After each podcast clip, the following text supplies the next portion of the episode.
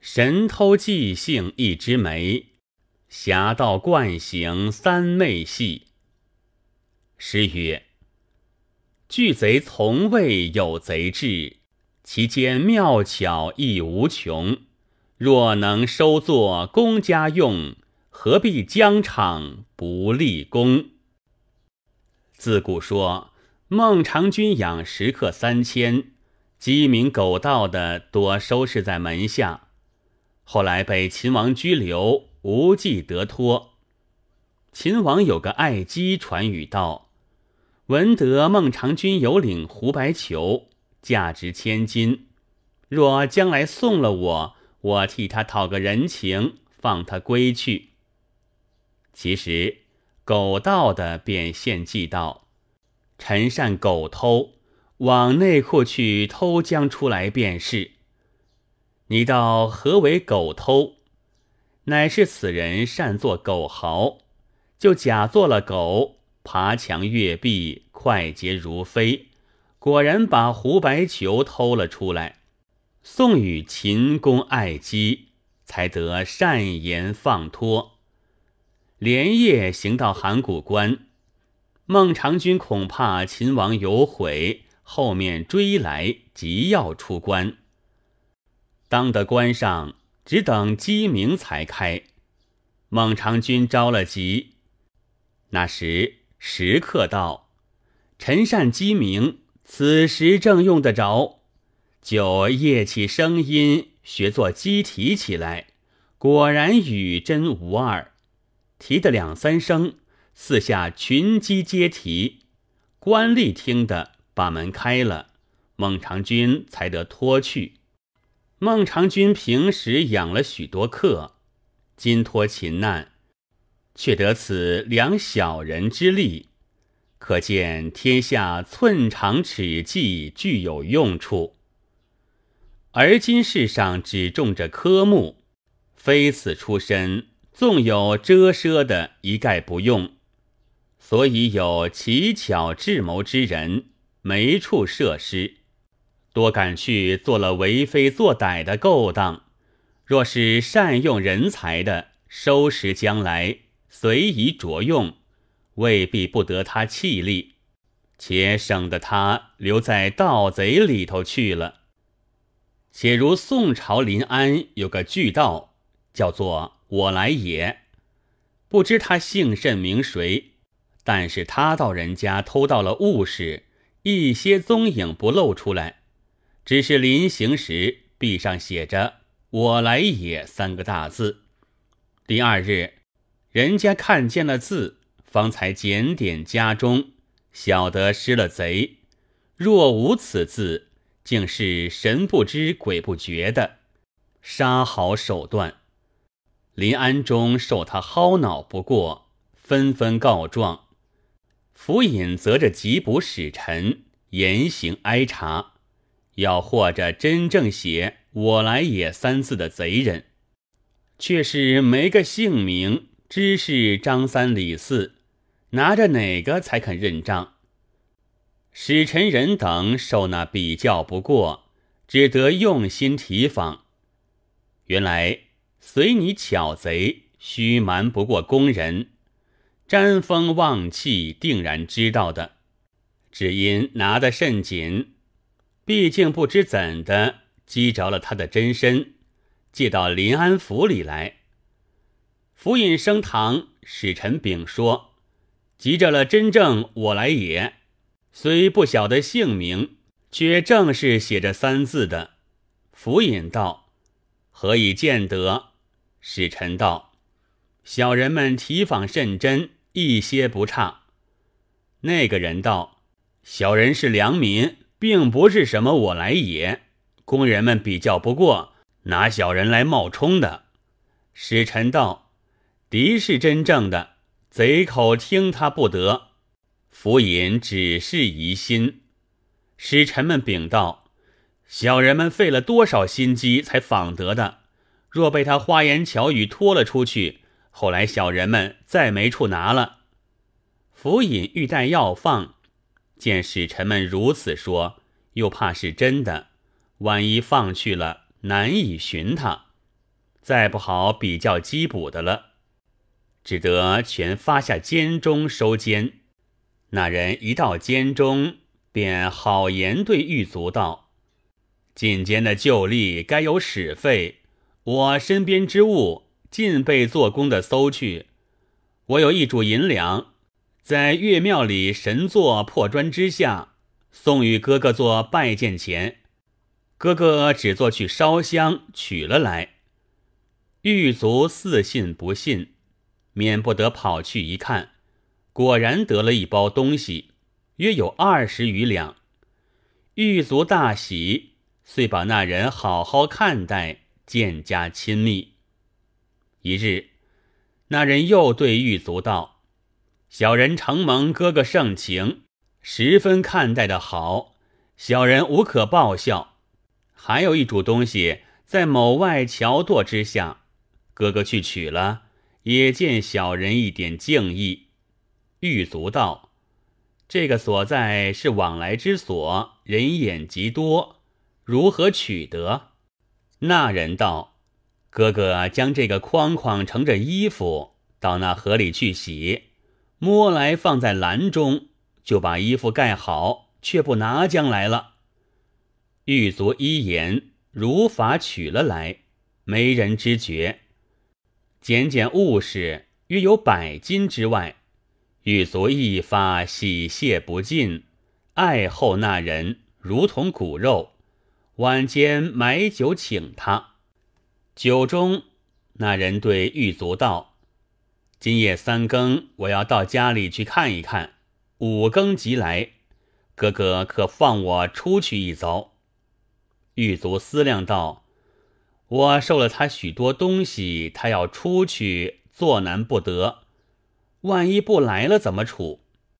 那人见狱卒迟疑，便道：“哥哥不必疑心，小人被做工的冒认做我来也，送在此间，既无真名，又无实际，须问不得小人的罪。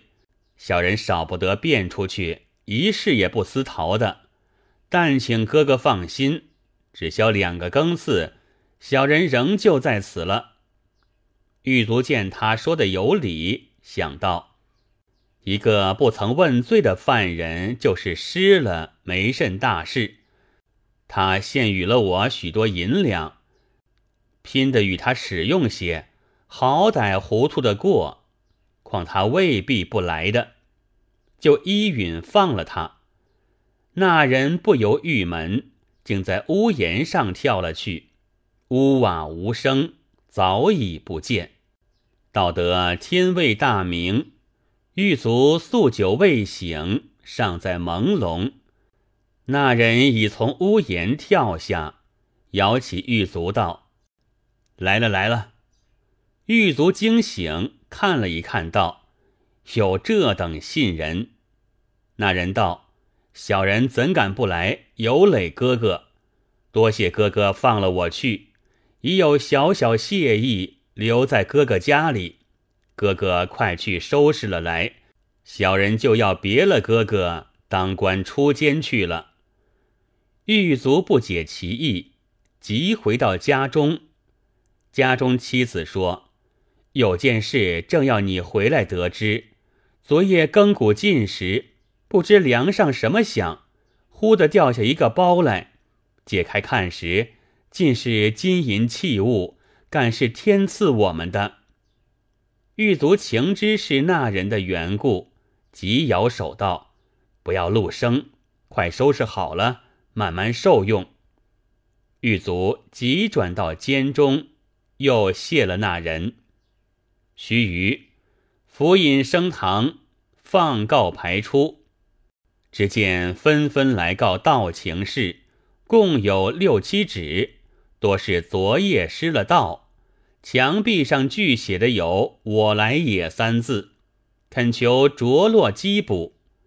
府尹道：“我原疑心前日间的未必是真我来也，果然另有这个人在那里，那奸的岂不冤枉？即叫狱卒来吩咐。”快把前日奸的那人放了，另行责着缉捕使臣，定要访个真正我来也借官，立宪比较。岂知真的却在眼前放去了。只有狱卒心里明白，服他神机妙用，受过重贿，再也不敢说破。看官，你倒如此贼人智巧，可不是有用着他的去处吗？这是旧话，不必说。只是我朝嘉靖年间，苏州有个神偷懒龙，事迹颇多，虽是个贼，杀是有义气，兼带着戏耍，说来有许多好笑好听处。有诗为证：“谁道偷无道，神偷是美奇。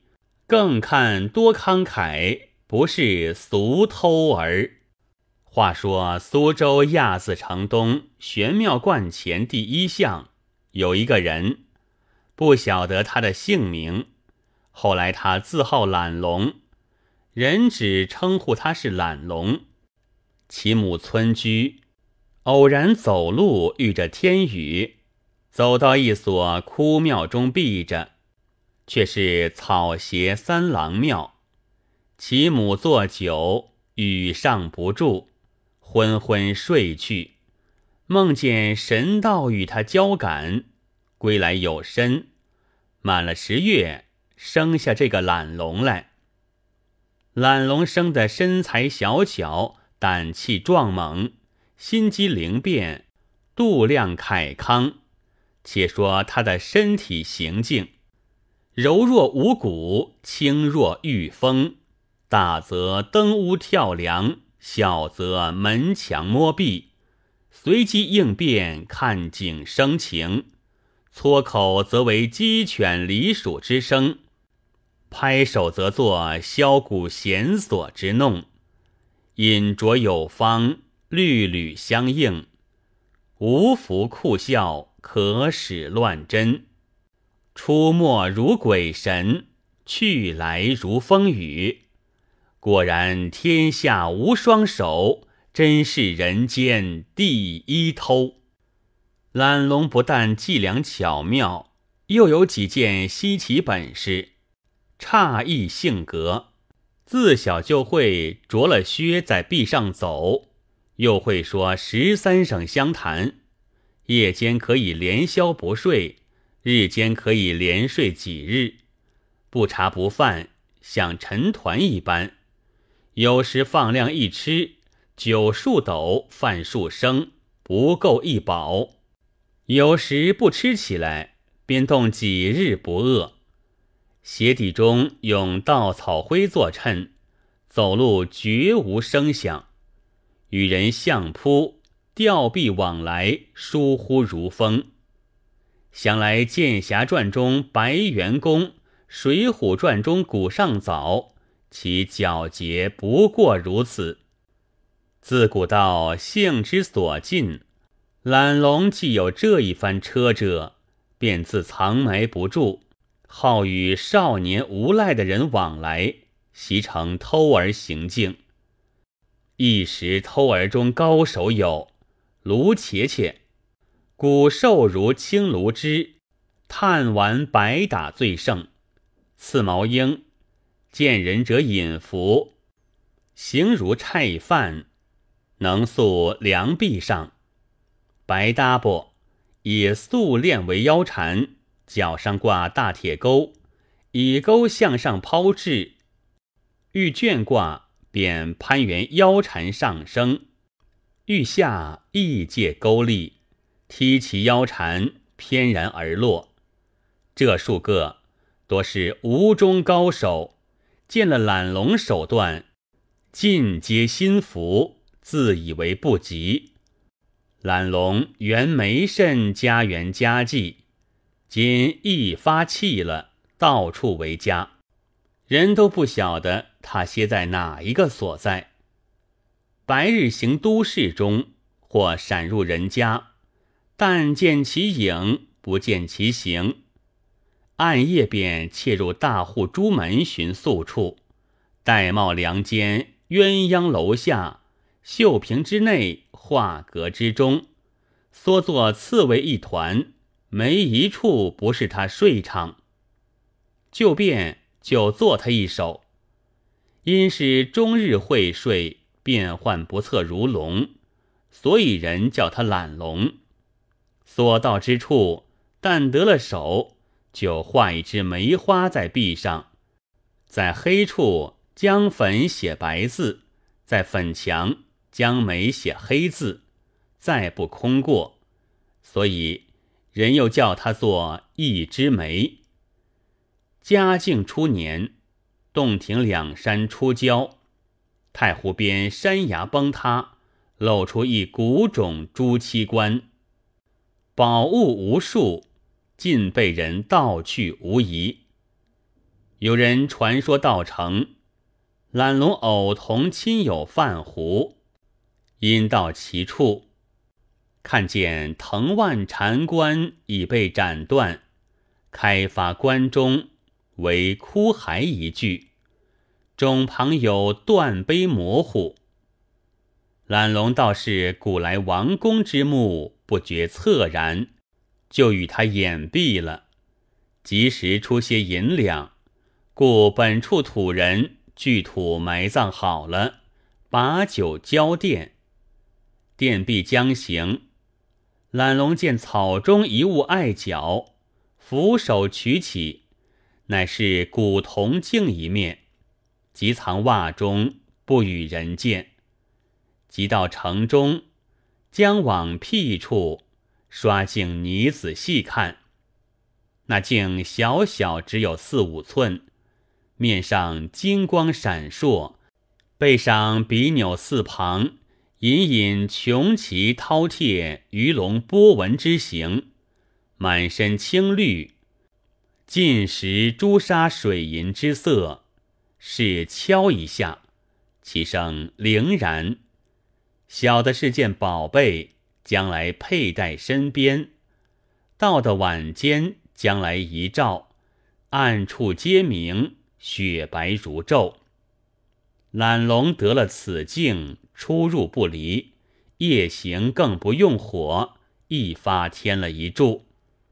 别人怕黑时节，他竟同日里行走，偷法欲变，却是懒龙。虽是偷儿行径，却有几件好处：不肯淫人家妇女，不入良善与患难之家，许了人说话再不失信；亦且仗义疏财，偷来东西随手散与贫穷富极之人，最要薅恼那千吝财主无义妇人，逢场作戏，做出笑话。因此，道所在人多以草覆木，成行逐队来皈依他，一声赫然。懒龙笑道：“吾无父母妻子可养，借这些世间余财疗救贫人，正所谓损有余补不足，天道当然，非关吾的好意也。”一日，有人传说。一个大商人千金在知人周甲家，懒龙要去娶她的，酒后错认了所在，误入了一个人家。其家乃是个贫人，房内只有一张大机，四下一看，别无障物。既已进了房中，一时不好出去，只得伏在机下。看见贫家夫妻对食，盘餐萧瑟，夫满面愁容，对妻道：“欠了客债要紧，别无头脑可还，我不如死了吧。”妻子道：“怎便寻死？不如把我卖了，还好将钱营生。”说罢，夫妻泪如雨下。懒龙忽然跳江出来，夫妻慌怕。懒龙道：“你两个不必怕我，我乃懒龙也。偶听人言，来寻一个客商，错走到此。今见你们生计可怜，我当送二百金与你，助你经营，快不可别寻道路，如此苦楚。”夫妻素闻其名，拜道：“若得义士如此厚恩，吾夫妻死里得生了。”懒龙出了门去，一个更次，门内铿然一响，夫妻走起看时，果然一个布囊，有银二百两在内，乃是懒龙事业取得商人之物。夫妻喜悦非常，写个懒龙牌位，奉侍终身。